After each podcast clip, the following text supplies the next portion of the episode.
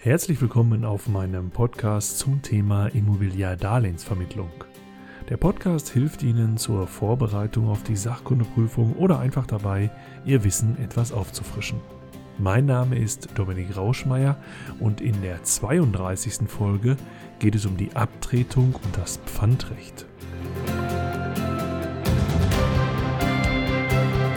Im letzten Sommer haben wir an einem nahegelegenen Gewässer mal eine schöne Grillparty veranstaltet. Mit leckeren Sachen auf dem Grill bei fantastischem Wetter. Mir steigt heute noch der Geruch von dem Grillgut und von der Holzkohle in die Nase. Dabei haben wir natürlich auch das ein oder andere Kaltgetränk zu uns genommen. Danach alles abgeräumt und die leeren Flaschen zurück zum Getränkeshop. Es handelt sich ja schließlich um Pfandflaschen. Naja, rechtlich kann der Begriff Pfandflaschen natürlich auch verwirren, da es im Grunde genommen kein Pfandrecht an einer Flasche ist, sondern ich habe bei einer solchen Flasche nur ein Rückgaberecht gegen Vergütung des als Pfand bezahlten Betrages. So sieht's zumindest der Bundesgerichtshof. Das Pfand an der Flasche ist also nichts anderes als eine laieähnliche Gebrauchsüberlassung. Die Frage, die sich bei mir dann aufgetan hat, ist, ist es bei einem Leihhaus oder bei einem Pfandhaus dann eigentlich das gleiche? Und die zweite Frage, die bei mir kam, ist, was um Himmels willen ist eigentlich eine Zession? Auch diesen Begriff habe ich schon mal irgendwo gehört. Pfandrecht und Zession sind Kreditsicherheiten, also Sicherheiten für einen Kredit, den ich bei einer Bank aufnehme. Beides gehört zu den sogenannten Sachsicherheiten. Das heißt, keine Person, wie zum Beispiel bei der Bürgschaft, haftet für die Verbindlichkeiten des Darlehensnehmers, sondern Sachen, Dinge also. Die kann ich entweder verpfänden oder kann sie als Zession abtreten. Da gucken wir uns gleich mal genau an, was das heißt. Der Unterschied zwischen Pfandrecht und Zession, die Zession wird übrigens übersetzt mit Abtretung, ist, dass die Zession abstrakt ist, also unabhängig von der Forderung, genau wie die Grundschuld. Das Pfandrecht hingegen ist eher so aufgebaut wie die Hypothek, abhängig von einer Forderung. Wir fangen jetzt mal an mit der Zession.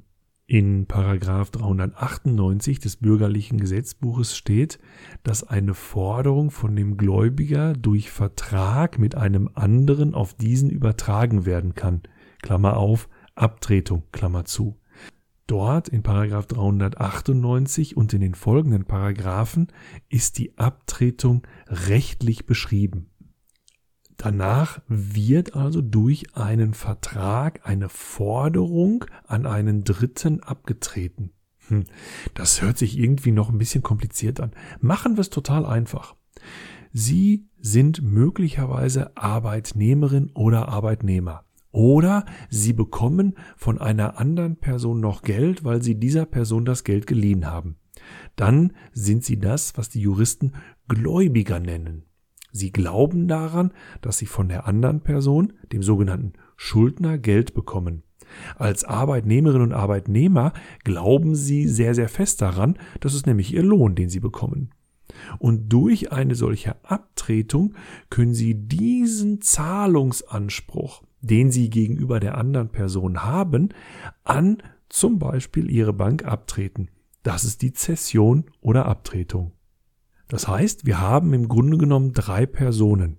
Wir haben denjenigen, der das Geld bezahlen muss, an denjenigen, der glaubt, dass er es bekommt. Den nennen wir übrigens Zedenten. Das ist derjenige, der glaubt, dass er es bekommt. Das sind Sie möglicherweise als Arbeitnehmerinnen und Arbeitnehmer.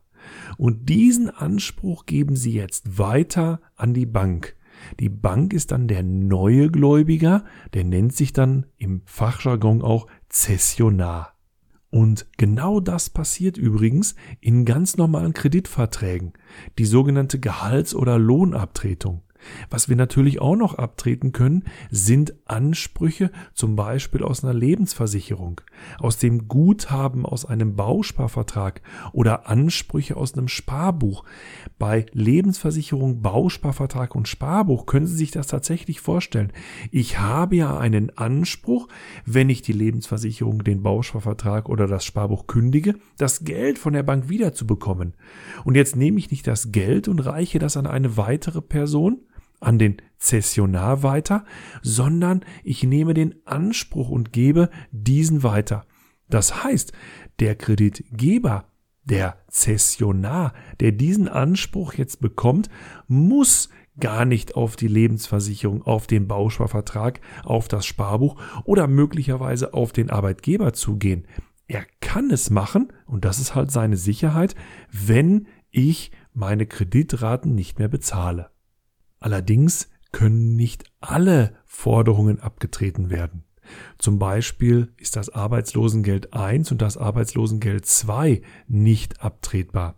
Erziehungsgeld, Mutterschaftsgeld, Leistungen aus der Pflegeversicherung können nicht abgetreten werden.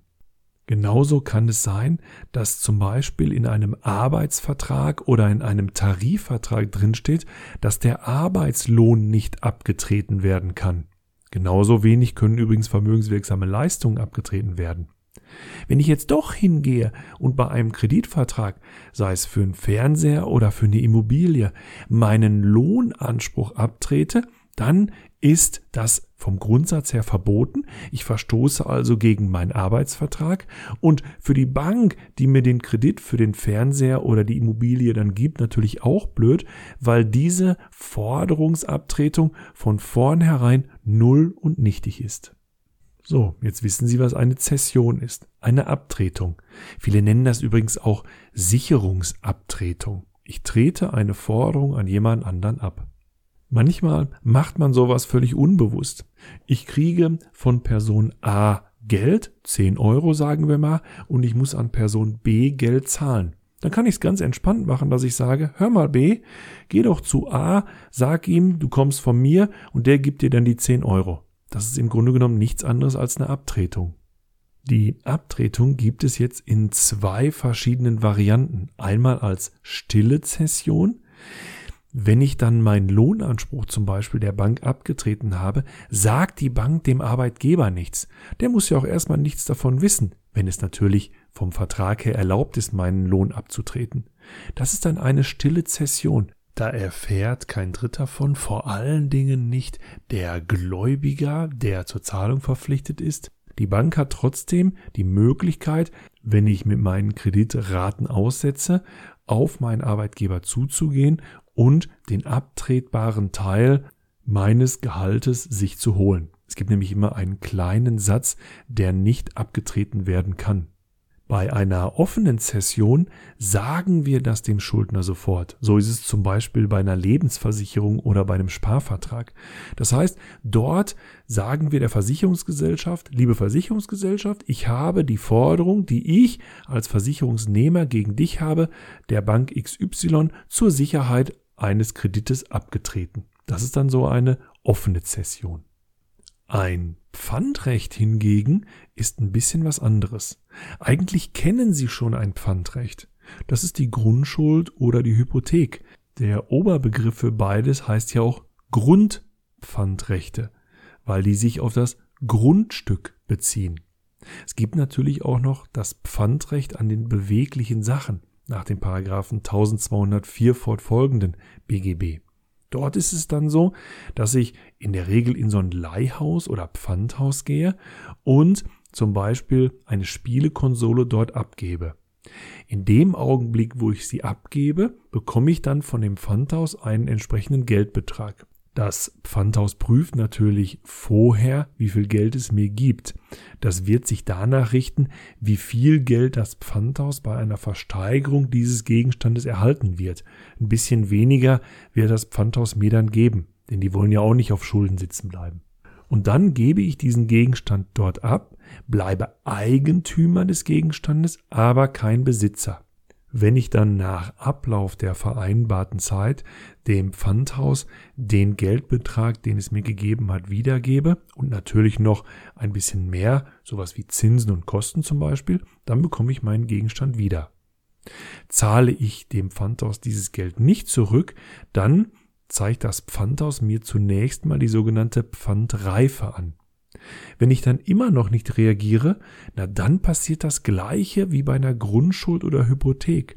Das Pfandhaus verkauft den Gegenstand, den ich zur Sicherheit dort zurückgelassen habe. Und dieser Verkauf erfolgt durch eine entsprechende Zwangsversteigerung. Das kennen Sie ja bei Grundschuld und Hypothek auch. Wenn ich eine Immobilienfinanzierung aufnehme, will die Bank sich auch ein Pfandrecht im Grundbuch diesmal sogar eintragen lassen. Ein Grundpfandrecht.